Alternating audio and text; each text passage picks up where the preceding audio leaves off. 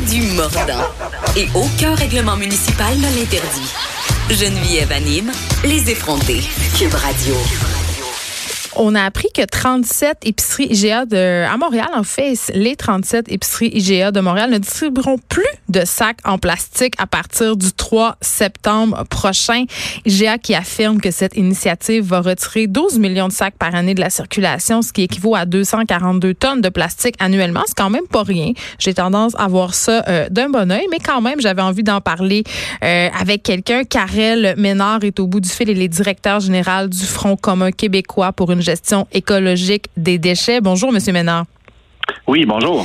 C'est quand même euh, c'est quand même un bon pas de la part du GA puisque c'est la première chaîne à prendre ce genre de décision là. J'imagine que le reste des GA de la province va bientôt suivre, euh, mais quand même, selon vous, c'est c'est seulement un premier pas.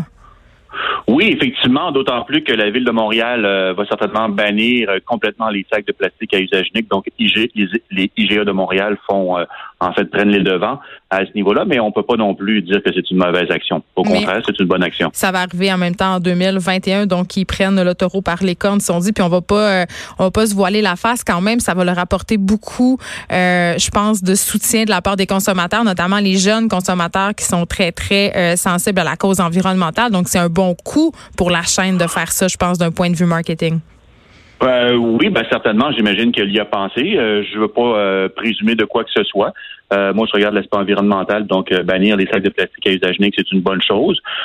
toutefois, ce qui serait intéressant de voir, c'est ce qu'on met dans les sacs réutilisables, ben qui est pas de, de, de, de suremballage en plastique, parce que l'important, c'est pas tant le sac, mais plutôt qu'est-ce qu'on met dedans. Donc, moi, j'attends de voir des actions aussi concrètes, non pas seulement de la part de IGA ou Sobeys, mais d'autres chaînes d'alimentation et des, du commerce en détail en général, de réduire les emballages plastiques à usage unique des produits qu'ils vendent. Ça, ce serait peut-être euh, aussi très intéressant à voir. Mais, mais tu sais, Monsieur Ménard, entre vous puis moi, puis la boîte à bois, il faut, qu'on se parle un peu des sacs en plastique. Parce que moi, comme mm-hmm. consommateur, j'ai trois enfants, OK? Et là, je vais à l'épicerie environ 40-12 fois par semaine parce que j'oublie des affaires et tout ça, dont mes fameux mm-hmm. sacs réutilisables. Donc, il m'arrive euh, malheureusement de payer pour des sacs euh, qui sont soi-disant rendus compostable et moins dommageable. Est-ce que c'est vraiment le cas? Est-ce que je peux arrêter de me sentir coupable ou il faut vraiment que je pense à mes sacs? Non, en, fait, euh, l'environnement, c'est pas une religion. Là. Il y a personne qui doit se sentir coupable de quoi que ce soit. Moi aussi, à l'occasion, j'ai pas mes sacs réutilisables et je dois acheter des sacs euh, en plastique. Je le confesse. Je, dis, dis que c'est pas une religion, mais je me confesse pareil. Mais c'est bien, c'est bien. Euh, mais il, faut prendre l'habitude euh, d'avoir ces sacs réutilisables à proximité. Euh, et ça, c'est des problèmes aussi. Ça veut dire maintenant, euh, au cours des 10, 20, 30 dernières années, on consomme au jour le jour. On ne cuisine plus, on fait plus de, comme par exemple nos, nos, nos, mères ou nos grands-mères, nos grands-pères faisaient des, des, repas qui duraient une semaine. Ils déclinaient le, le rôti de bœuf, par exemple, en plusieurs recettes. Aujourd'hui, on achète des repas touffés, suremballés, euh, prêts à consommer parce qu'on on, ne prend plus le temps de, de cuisiner. Mais je pense pas que c'est la majorité des gens qui achètent des repas pré-emballés. Là. Quand même, la majorité des familles québécoises font à souper. Oui, mais quand même de plus en plus, beaucoup plus que 20 ou 30 ans, effectivement, on, on, consomme du, du suremballé. Mais tout ça pour dire que nos habitudes de consommation ont changé et mm. le plastique, à cet effet-là, nous rend service. Parce que le plastique préserve les aliments, c'est de ses principales qualités.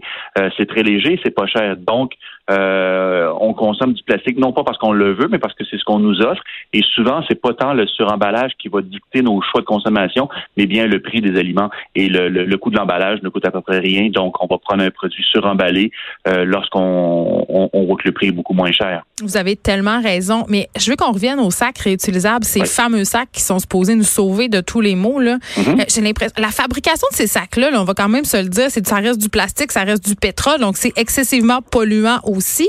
Ils sont pas non plus, ils se décomposent pas. Il y a un coût écologique à la fabrication de ces sacs-là aussi. Euh, effectivement, on n'en sort pas. Hein. La, vie, euh, nos, habitudes de consommation, quelles qu'elles soient, nos transports, notre, euh, la façon dont on se loge, a des impacts sur l'environnement. Donc, je ne vais pas dire que avoir des sacs réutilisables n'a pas d'impact sur l'environnement, ce n'est pas vrai. Par contre, en fonction du nombre d'utilisations, euh, le sac réutilisable est beaucoup plus avantageux qu'un sac jetable en plastique. C'est sûr que si on utilise seulement un sac en plastique, réutilisables parce que la plupart sont en plastique euh, une dizaine de fois, euh, c'est pas mieux pour l'environnement parce qu'effectivement, ce n'est pas recyclable. Il va se retrouver dans l'environnement éventuellement ou au dépotoir, se décomposer, contaminer la nappe phréatique ou, euh, ou je ne sais quoi. Euh, même chose pour les sacs de, les sacs en coton. Les sacs de coton sont pas fabriqués au Québec, sont fabriqués très très loin. Ça prend énormément d'eau et de produits chimiques pour faire un sac euh, de coton. Donc et ça prend du cheap labor aussi, tu sais. Exact. Mais ça, les sacs en plastique, euh, ils sont aussi fabriqués. Tout est, en fait, regardez ce que vous achetez. La plupart des choses est, est fabriquée en Asie, en Chine, avec du cheap labor, comme vous dites. Donc, on n'en sort pas à ce niveau-là. Mais il faut pas non plus euh, tout arrêter et arrêter de vivre parce que c'est fait en Asie. Donc, faut simplement euh, être conscient des choix de consommation qu'on fait et que nos choix ont des impacts sur le plan social, le cheap labor en question, euh, le plan économique, parce que lorsqu'on achète des affaires euh, en plastique jetable, il y a un coût économique à ça, c'est-à-dire on, on, gaspille des ressources littéralement, et il y a un coût environnemental bien sûr, donc on, ce dont on parle aujourd'hui. Donc, il faut simplement peut-être s'arrêter à ça et des fois peut-être payer un petit peu plus cher, mais on va payer les vrais coûts de ce que coûte, par exemple, un produit qu'on achète. Je comprends, M. Ménard, mais en même temps, j'ai l'impression, et là, je ne sais pas si vous allez être d'accord avec moi, qu'on met beaucoup la responsabilité euh, sur le dos des consommateurs. Puis oui, on en a une responsabilité, puis évidemment, acheter, c'est voter, hein, comme on dit. Euh, mm-hmm. Sauf qu'en même temps, euh, j'ai l'impression aussi qu'il faudrait travailler en amont, c'est-à-dire sensibiliser les producteurs de plastique, même peut-être adopter des lois nationales pour les taxer, ces gens-là qui font des emballages qui suremballent, tu sais, pour que ça ait un coût monétaire, parce qu'évidemment, dans tous les cas, monétaire, comme on dit, donc si les géants du plastique euh, se trouvent à devoir payer une surtaxe, ben, je pense que les choses changeraient véritablement. Là, je trouve qu'on pèle beaucoup ça dans, dans, dans, notre cours à nous, les consommateurs. Écoutez, vous, vous, je sais pas comment vous faites, mais vous lisez dans mon esprit parce que c'est exactement euh, la remarque que j'allais faire. C'est-à-dire, on met trop le fardeau sur le consommateur. Même le sac de plastique, vous l'avez dit en, début d'entrevue, ça culpabilise un petit peu le consommateur s'il n'a ben, pas son sac de plastique sens mal à l'épicerie de le dire, je l'ai oublié. Non, mais c'est ça. Mais alors que le fardeau, c'est-à-dire de la responsabilité, doit être transféré aux producteurs, ceux qui conçoivent, fabriquent, mettent en marché et vendent les produits euh, de plastique, notamment les produits jetables. C'est eux qui devraient être responsables justement de tout ça et non pas le consommateur. Le consommateur, lui, il va acheter ce qu'on lui offre et l'offre en ce moment, c'est du plastique jetable. Donc, si on responsabilisait davantage le producteur, soit par de l'éco-fiscalité ou par le bannissement de certains plastiques à usage unique, euh, là, ça changerait la donne et peut-être qu'on en aurait moins. Et pour ça, comme vous l'avez dit, il faut effectivement avoir une politique cohérente et nationale pour que ça puisse s'appliquer euh, partout à travers la province de façon uniforme, parce que là, ce sont des initiatives individuelles. Je parle de IGA ou d'autres municipalités ou entreprises qui, sont très bonnes, mais elles ont toutes leurs particularités et des fois, c'est un petit peu dur à suivre. Donc, avoir une politique unique qui toucherait tout le monde de façon égale, ça serait peut-être aussi une des solutions à aborder, mais pour ça, il faut prendre le temps de bien la faire et euh, ça se fait pas du jour au lendemain. Et aussi, il faut surtout que le consommateur ou le, citoyen s'approprie la démarche. Faut pas le culpabiliser, il faut pas le forcer, faut qu'il s'approprie la démarche et qu'il comprenne pourquoi euh, l'utilisation des sacs en plastique à, usage unique n'est pas une bonne chose. De même que l'emballage euh, jetable qui est bien souvent pas recyclable, même si on le met dans le bac de récupération. Ben oui, effectivement. Puis au bout du compte, les consommateurs, euh, il y a une limite euh, à toujours nous demander de payer plus. À un moment donné, les compagnies doivent prendre leurs responsabilités. Dernière petite question avant de vous laisser aller, Monsieur Ménard. On a vu récemment euh, des grandes chaînes, notamment IGA, qui permettent maintenant aux, aux consommateurs d'amener leurs plats en plastique, par exemple pour les produits de boucherie ou à la poissonnerie. Qu'est-ce que vous en pensez de tout ça? Ben, c'est une excellente chose. Ça veut dire tous les magasins de quand même, il y a eu quand même euh, certaines inquiétudes qui ont été soulevées. Euh, oui, des inquiétudes, mais ça, c'est, c'est les épouvantails de l'industrie du plastique ou du pétrole qui, qui, qui les, qui, les, euh, qui les brandissent. Euh, si le plat est, est, lavé correctement, écoutez, à la maison, chacun met des, des restants de, de, de, repas dans des Tupperware, puis il y a personne qui, en tout cas, à ma connaissance, il n'y a personne vraiment qui est tombé malade suite à ça. Donc, même chose au, magasin. Donc, c'est normal d'avoir des plats propres qu'on donne à notre boucher ou à notre poissonnier préféré.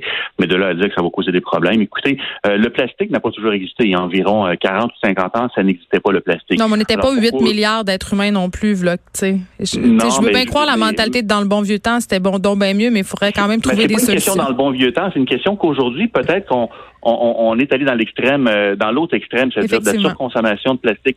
Donc, c'est plutôt ça le problème. On demande pas aux gens de retourner dans les cavernes et puis s'allumer avec des, s'éclairer avec des bougies, là, loin de là.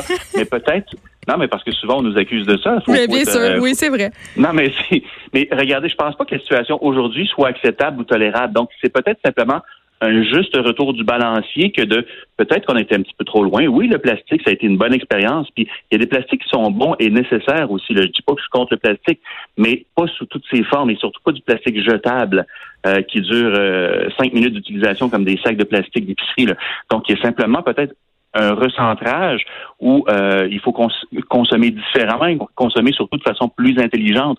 Euh, qu'on nous dise que les concombres doivent euh, automatiquement avoir du plastique autour d'eux pour les préserver, je veux bien croire, mais parce que ces concombres-là, ils viennent du Mexique ou du Chili. Donc, il y a peut-être ça aussi qu'il faut voir. Donc, c'est toute notre façon. oui, c'est toute notre façon de consommer qu'il faudrait revoir, en fait. Ben, euh, je ne demanderai pas ça à tout le monde, mais peut-être simplement de se poser la question lorsqu'on va au magasin, vous, l'avez dit, euh, acheter, c'est voter.